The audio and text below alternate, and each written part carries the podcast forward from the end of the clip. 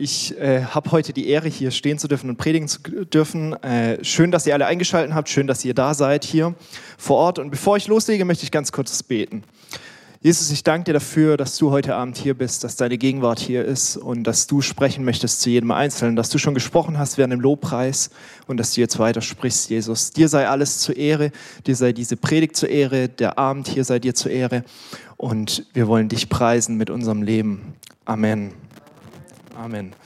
Ja, ähm, bevor ich loslege mit meinem Thema, möchte ich euch ein bisschen was erzählen. Und zwar ähm, gehe ich mal ein paar Jahre zurück. Ich glaube, das war vor drei Jahren, war ich mit meinem besten Freund im Urlaub.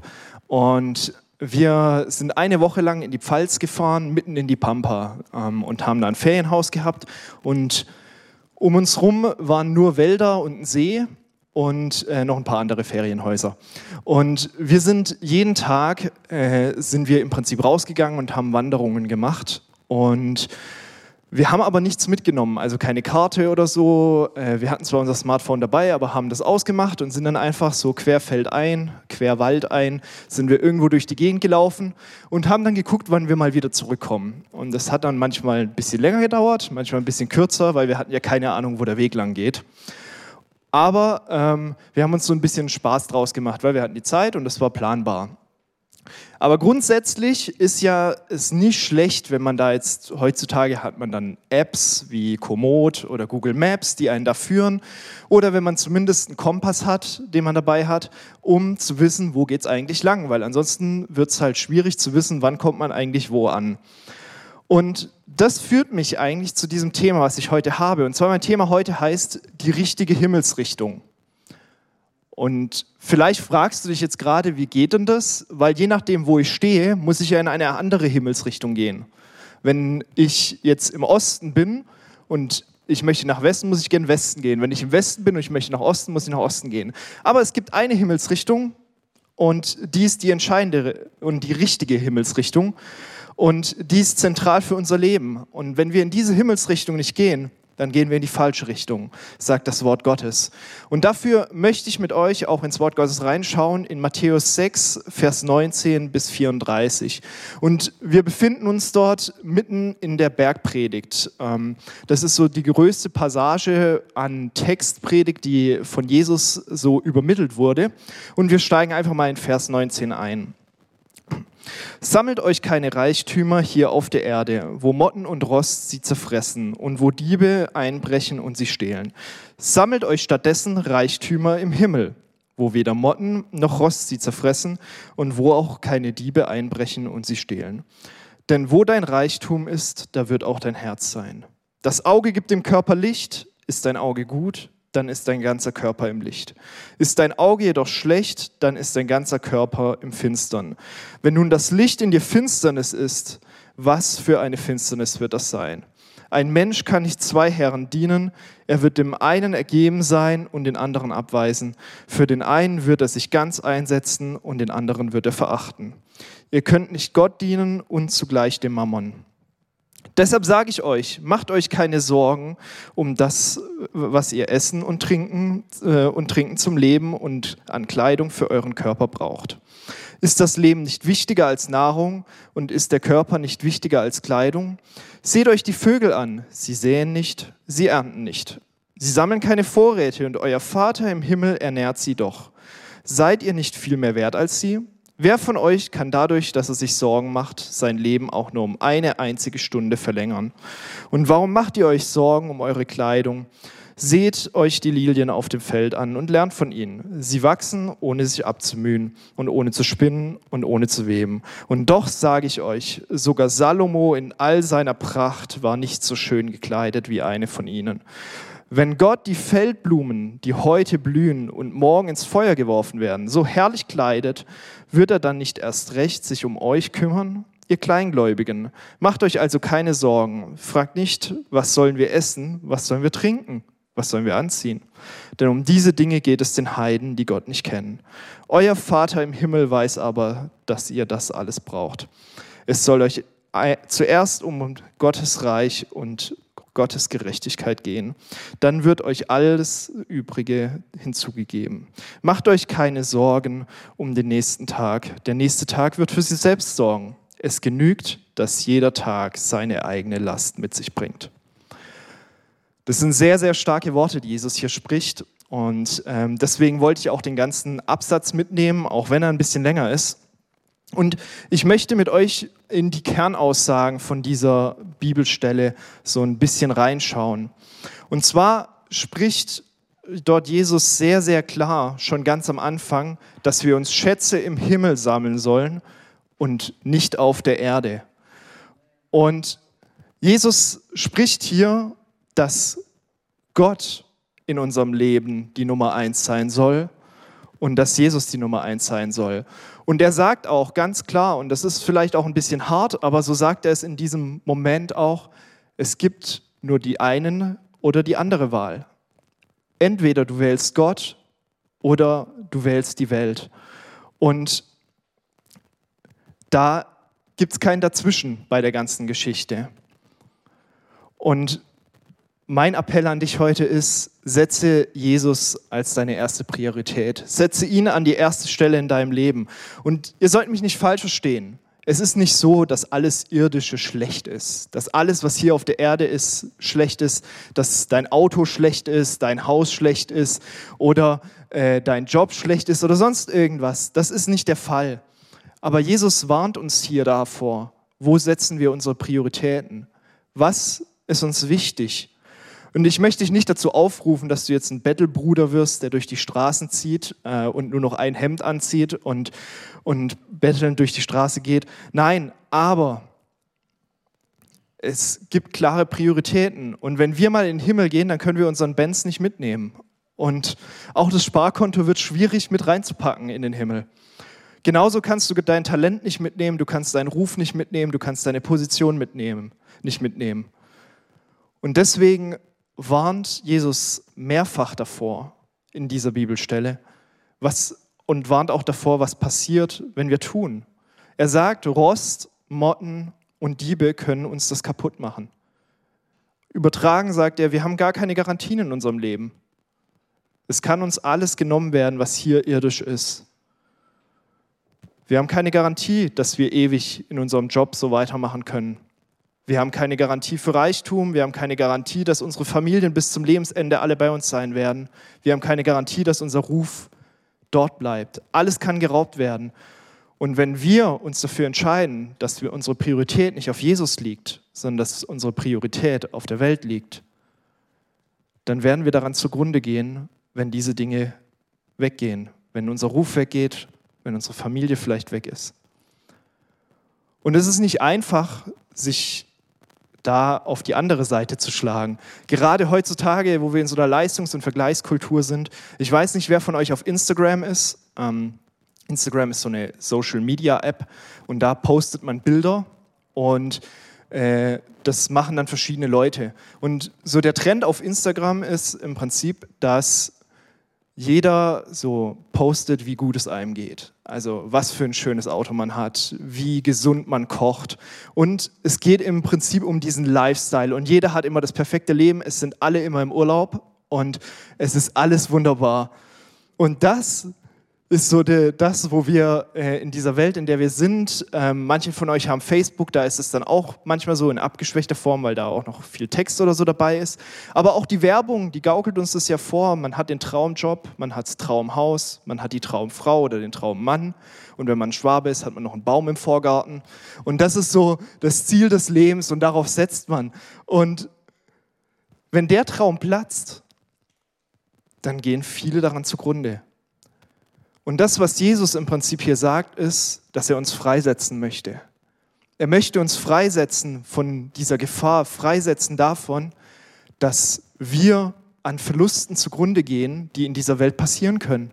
Dass wir daran zugrunde gehen, dass eben es doch nicht das Superhaus wird, sondern nur die Doppelhaushälfte. Und dein Nachbar hat den besseren Job und die Gehaltserhöhung bekommen und du nicht. Das alles, davon möchte er uns freisetzen.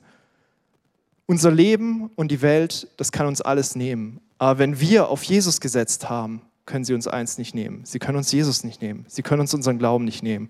Und es ist heutzutage schwieriger denn je. Es wird überall propagiert, dass man sich selbst verwirklichen soll, dass man seinen eigenen Weg gehen soll.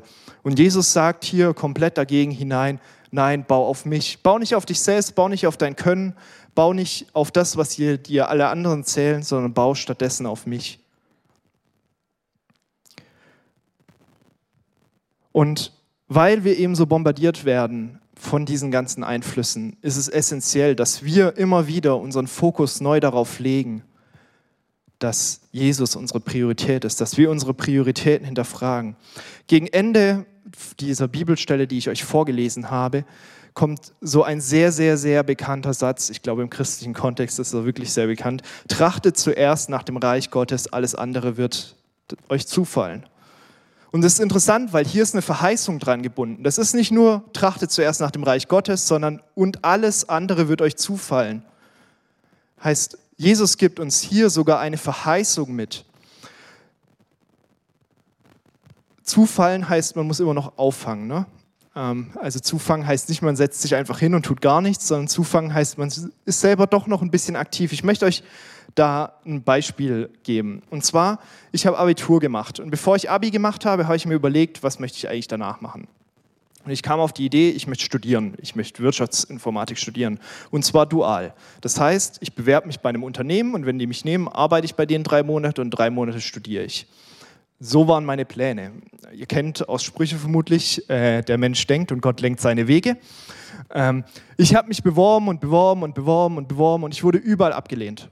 Und dann, normalerweise ist ein duales Studium, sollte man sich anderthalb Jahre vorbewerben. Irgendwann war es halt nur noch ein Jahr vorher. Und dann habe ich mich dazu entschieden, dass ich das Ganze Gott abgeben möchte. Und dann war noch meine Mama. Meine Mama hat dann noch so ihre ganzen Gebetsfreunde aktiviert, betet mal für den Nico und so. Und ich habe meinen Studienplatz bekommen. Aber wie? Ist ein bisschen ungewöhnlich. Denn ich habe mich gar nicht beworben gehabt, sondern ich bin mit meiner Mama zu einem Banktermin gegangen. Und die Beraterin hat mich gefragt, ähm, was ich so mache nach dem Abi. Dann habe ich halt erzählt, ich plane jetzt dual zu studieren und so, habe aber noch keinen Platz. Dann meinte sie, ja, bewirb dich bei uns mal, wir haben noch was. So. Und ich wollte aber gar nicht irgendwas in Richtung Bank studieren, ich wollte Wirtschaftsinformatik studieren. Und dann habe ich mir doch gedacht, okay, bewirb dich, kann ja nicht schaden. Und zack, ich wurde genommen, weil auf komischerweise irgendjemand abgesprungen ist und sie noch einen Platz frei hatten. Und so äh, bin ich dann nachgerückt und konnte BWL Bank studieren. Und während meinem Studium hat Gott mir noch so viele Bestätigungen dafür gegeben, dass es genau der Weg ist, den er für mich vorgesehen hat. Und ich sehe es auch heute noch, weil heute arbeite ich ja, wie einige von euch wissen, in der Gemeinde hier und bin für die äh, Finanzen, für die Buchhaltung verantwortlich. Hätte ich nicht BWL Bank studiert, wäre der Weg in die Richtung gar nicht möglich gewesen. Und so sehe ich einfach, wie Gott das getan hat. Der Schlüssel war nicht meine Fähigkeit, mein Zeugnis oder sonst irgendwie. Das hat nämlich vor die ganze Zeit nicht ausgereicht. Alle Bewerbungen wurden ja abgelehnt. Und meine Bewerbung für die Bank sah nicht großartig anders aus wie die anderen, ähm, weil man macht das ja so Copy-Paste manchmal. Ähm, aber da hat es funktioniert, weil Gottes Wille da war, weil ich das an Gott abgegeben habe und gesagt habe, okay, Gott, ich gebe dir meinen Berufswunsch, ich gebe dir das alles und er hat es verändert. Der nächste Abschnitt in, äh, in unserer Bibelstelle geht über Sorgen. Und ich möchte da nochmal in Matthäus 6, Vers 25 einsteigen. Deshalb sage ich euch, macht euch keine Sorgen, was ihr an Essen und Trinken zum Leben und an Kleidung für euren Körper braucht.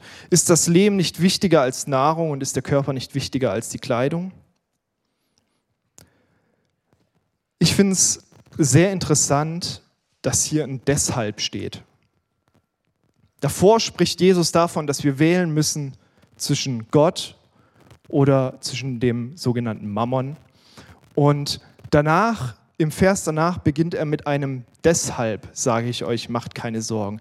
Heißt, er verknüpft dieses komplette Thema über Sorgen machen mit der Entscheidung für Gott oder für die Welt. Und ich denke, das war kein Versehen, dass diese Verknüpfung dort ist. Weil wenn Jesus unsere Priorität Nummer eins in unserem Leben ist, wenn wir ihn an die Priorität Nummer eins setzen, dann können uns Sorgen nichts anhaben. Ja, Sorgen kommen trotzdem, Sorgen sind immer da, aber wir können unsere Sorgen an Jesus geben. Und oft geht es im Alltag unter. Also ich weiß nicht, wie es euch da geht, aber mir geht es da oft so, dass ich mir über so viele Dinge Gedanken mache. Man kann sich ja über so viele Dinge Gedanken machen, sei es persönliche Sachen wie Finanzen oder, also bei mir jetzt noch nicht, aber vielleicht bei euch Kinder, ähm, den Ehepartner oder globale Dinge wie Krieg, Corona, Klimawandel, Politik. Es gibt so viele Dinge, mit denen wir überschüttet werden an Sorgen. Und das werden wir ein Leben lang. In der Bank, da gab es eine Statistik, die wir äh, beim Verkauf manchmal angewendet haben. Und zwar hat man dort eine Statistik gesehen über die verschiedenen Jahreszahlen um die letzten 40 Jahre. Und es ging im Prinzip darum, wann war der beste Investitionszeitpunkt oder wann war es schlecht. Und die Statistik hat nichts anderes gezeigt, dass es so ziemlich jedes Jahr eine neue Krise auf dieser Welt gab. Es war jedes Jahr ein schlechter Investitionszeitpunkt, wenn man es so sieht. Und genau ist so ist es eben, es sind jedes Jahr ist was Neues los auf der Welt. Irgendetwas, was nicht gut läuft. Jedes Jahr gibt es was Neues, über das man sich Sorgen machen könnte. Das heißt, die Lösung ist nicht zu sagen, jetzt nach Corona wird wieder alles gut, sondern die Lösung ist, ich gebe all meine Sorgen, die daran verbunden sind, an Jesus ab. Jesus möchte dich davon freisetzen, aber dafür braucht er dein Vertrauen. Vers 27 bringt es so auf den Punkt, wo Jesus dann auch relativ direkt ist und sagt, wenn ich mich sorge, verlängere ich damit nicht mein Leben. Egal wie viel ich mich sorge, es passiert nicht äh, nicht mehr, dass ich irgendwie gesünder werde oder sonst irgendwie. Und es hört sich so leicht an. Jesus sagt die Dinge immer so leicht, aber mir persönlich fällt es vollkommen schwer, mich davon loszusagen manchmal. Weil da gibt es dieses ungute und ungewisse Gefühl. Und wenn man über diese ganzen globalen Probleme nachdenkt, dann kann das einmal so richtig runterziehen, wenn man da sich so in einen Negativstrudel setzt. Aber Jesus möchte dich freisetzen, er möchte mich freisetzen. Trachte zuerst nach dem Reich Gottes und alles andere wird uns zufallen. Das müssen wir uns ins Bewusstsein rufen, wenn unsere Sorgen vielleicht kommen. Und heißt es, wir lehnen uns zurück und ähm, wir achten, äh, im Prinzip haben wir dann keine Probleme mehr, wir müssen nichts mehr tun, wir setzen uns einfach hin. Ja, ganz so ist es auch nicht. Weil wenn wir, äh, wenn wir schauen, dann gibt Jesus das Beispiel von diesen Vögeln. Die Vögel säen nicht, die ernten nicht, sie sammeln keine Vorräte, aber Gott versorgt sie. Aber was der Vogel trotzdem macht, ist, der fliegt und der guckt, ah, da ist was an Nahrung, ah, da ist ein Stock für mein Nest und so weiter. Der Vogel macht nicht nichts. Das heißt, nur zurücklehnen und nichts tun ist auch nichts. Aber wir tun den Teil, den wir tun können und Gott tut den Teil, den er tun kann. Und was unser Job eben ist, ist, dass wir Gott in all den Dingen vertrauen, die wir nicht kontrollieren können, aber dass wir unser Bestes geben aus dem, was wir haben. Dass wir uns Schätze im Himmel sammeln mit dem, was wir haben. Und jetzt komme ich zu meiner Frage, wie sammle ich eigentlich Schätze in, im Himmel? Weil Jesus sagt es so einfach, sammel dir nicht Schätze auf der Erde, sondern sammel sie im Himmel. So. Und das Wort Gottes gibt uns dafür klare Anweisungen. Die erste Anweisung, die Jesus gibt, ist, liebe deinen Nächsten wie dich selbst. Und was er auch sagt, ist, das, was du deinem Geringsten tust, das tust du, dir, tust du mir auch. Also es ist im Prinzip relativ simpel. Liebe deinen Nächsten, unterstütze deinen Nächsten. Und alles, was wir unseren Nächsten tun, damit sammeln wir Schätze. Du kannst praktisch Geschwistern helfen, helfen. Wenn du es ganz schnell haben möchtest, gibt es jetzt gerade die Möglichkeit, wir sammeln per Soforthilfe für Indien kleine Überweisung, zack, weg und schon hast du unsere Geschwister in Indien unterstützt, du rettest Leben und gleichzeitig sammelst du Schätze im Himmel, weil wie gesagt, Sparbuch geht nicht mit. Ähm, und es ist natürlich nicht nur das, worum es geht, sondern du kannst dich investieren, du kannst Geschwister besuchen, du kannst Gemeinschaft mit Geschwistern haben in der, in der Gemeinde, du kannst Gemeinschaft mit anderen Menschen haben und ähm, Du kannst, äh, kannst eben über Fahrtdienste oder alles Mögliche kannst du dienen. Und die zweite Sache, die Jesus auch noch gibt, ist, er gibt uns den Missionsbefehl. Er sagt, dass wir die gute Botschaft verkünden sollen, dass wir bis ans Ende dieser Welt gehen sollen, dass wir alle, die glauben, taufen sollen und dass wir sie zu Jüngern machen sollen. Das ist ein klarer Auftrag, den Jesus gegeben hat und den wir wahrnehmen können und den wir wahrnehmen sollen. Und vielleicht sprichst du in der nächsten Pause mit deinem Kollegen nicht über DFB-Pokalfinale oder Germany's Next Topmodel, ich glaube, das läuft noch, ähm, oder sonst irgendwas, sondern sprichst mit ihm mal über Jesus. Das wäre mal so die andere Möglichkeit. Oder statt in der Kritik über die Regierung und über Beschränkungen mit einzusteigen, mal von Jesus zu erzählen und dass Jesus keine Beschränkungen hat. Und wir müssen das nicht allein machen, sondern es steht auch in dem Punkt, der Heilige Geist möchte uns helfen und möchte uns Dinge offenbaren. Er leitet uns und er, wenn wir ihn fragen, dann sagt er uns genau, wann ist der Zeitpunkt, wo ich mal von Wort Gottes erzählen soll, wo vielleicht ein Herz offen ist, wo ich einen Ratschlag geben kann und wo ich von Jesus erzählen soll. Aber er erzählt uns das auch natürlich nur, wenn wir danach fragen. Wenn wir nicht danach fragen, dann passiert im Prinzip auch nichts. So können wir Schätze sammeln. Aber Schätze sammeln bedeutet nicht immer nur dienen, dienen, dienen und geben, geben, geben, sondern der Schatz im Himmel ist in allererster Linie deine persönliche Beziehung zu Gott. Die Bibel gibt dafür ein gutes Beispiel. Und zwar kennen wahrscheinlich die meisten von euch die Geschichte von Martha und Maria.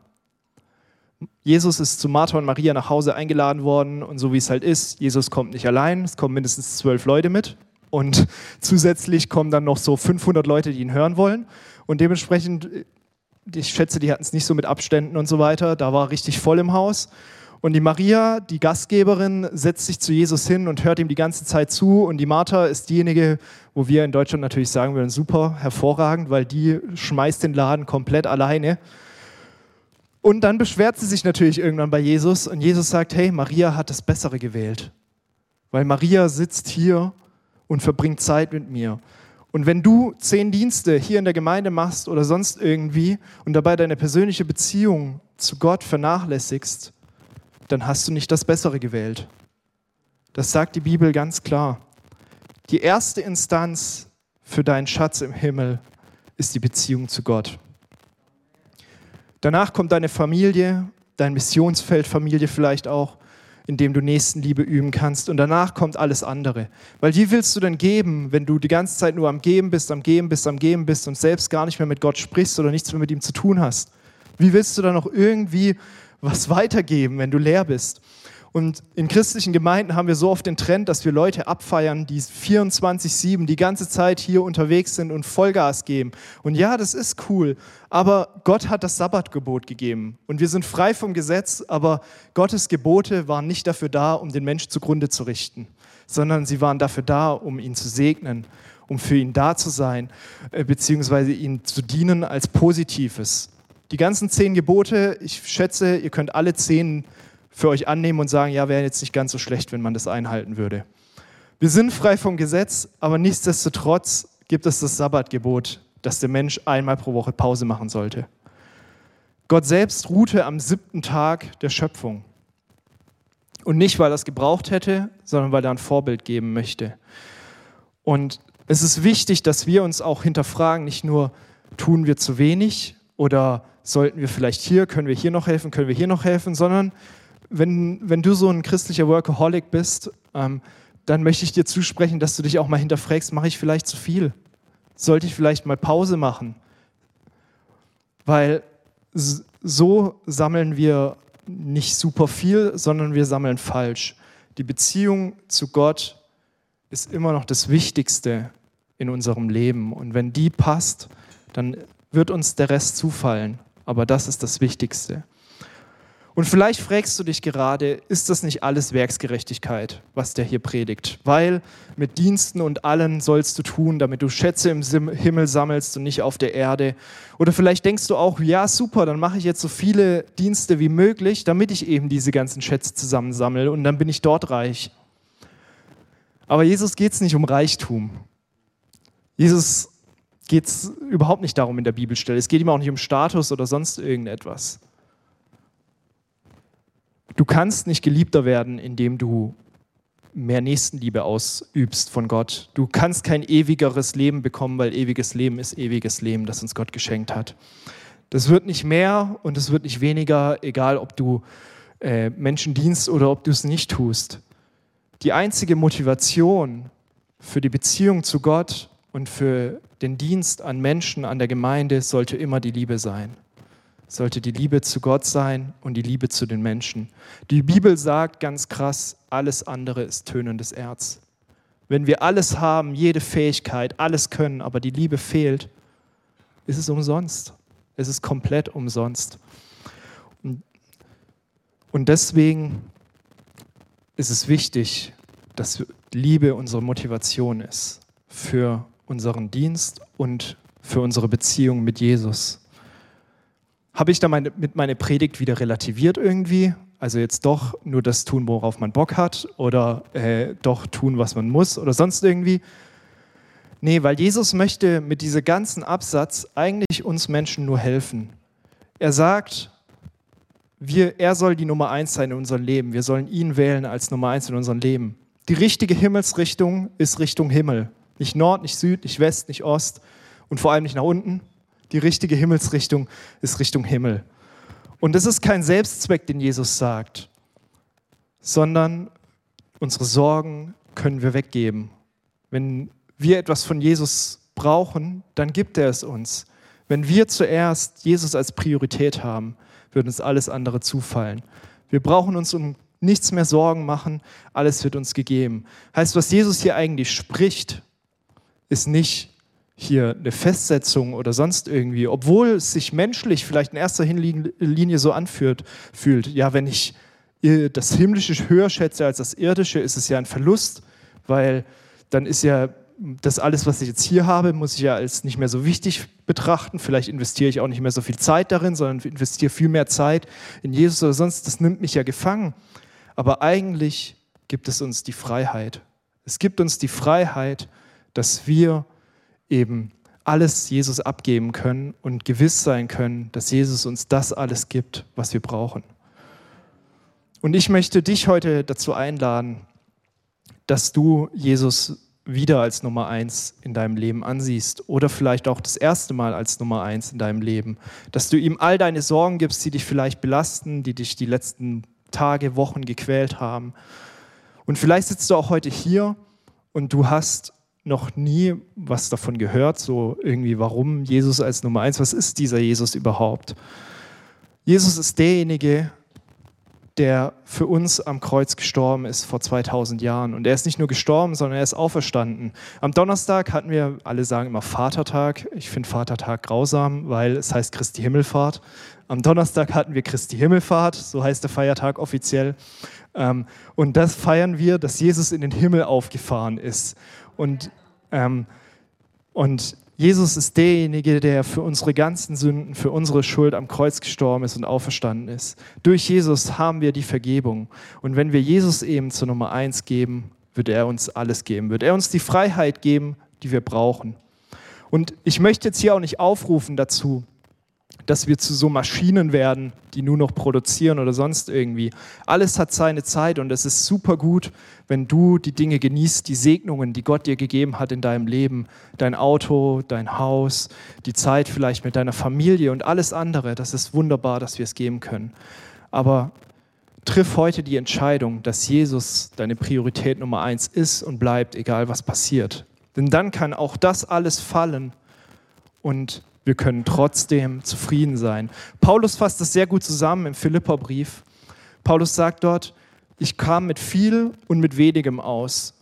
Vieles wurde mir mal gegeben, ich habe aber auch Mangel erlebt, dass ich nicht so viel hatte. Und dann kommt dieser Satz, den, der wieder sehr bekannt ist, ich vermag alles durch den, der mich mächtig macht, Christus. Durch Christus war es Paulus möglich, egal welches Hoch und welches Tief.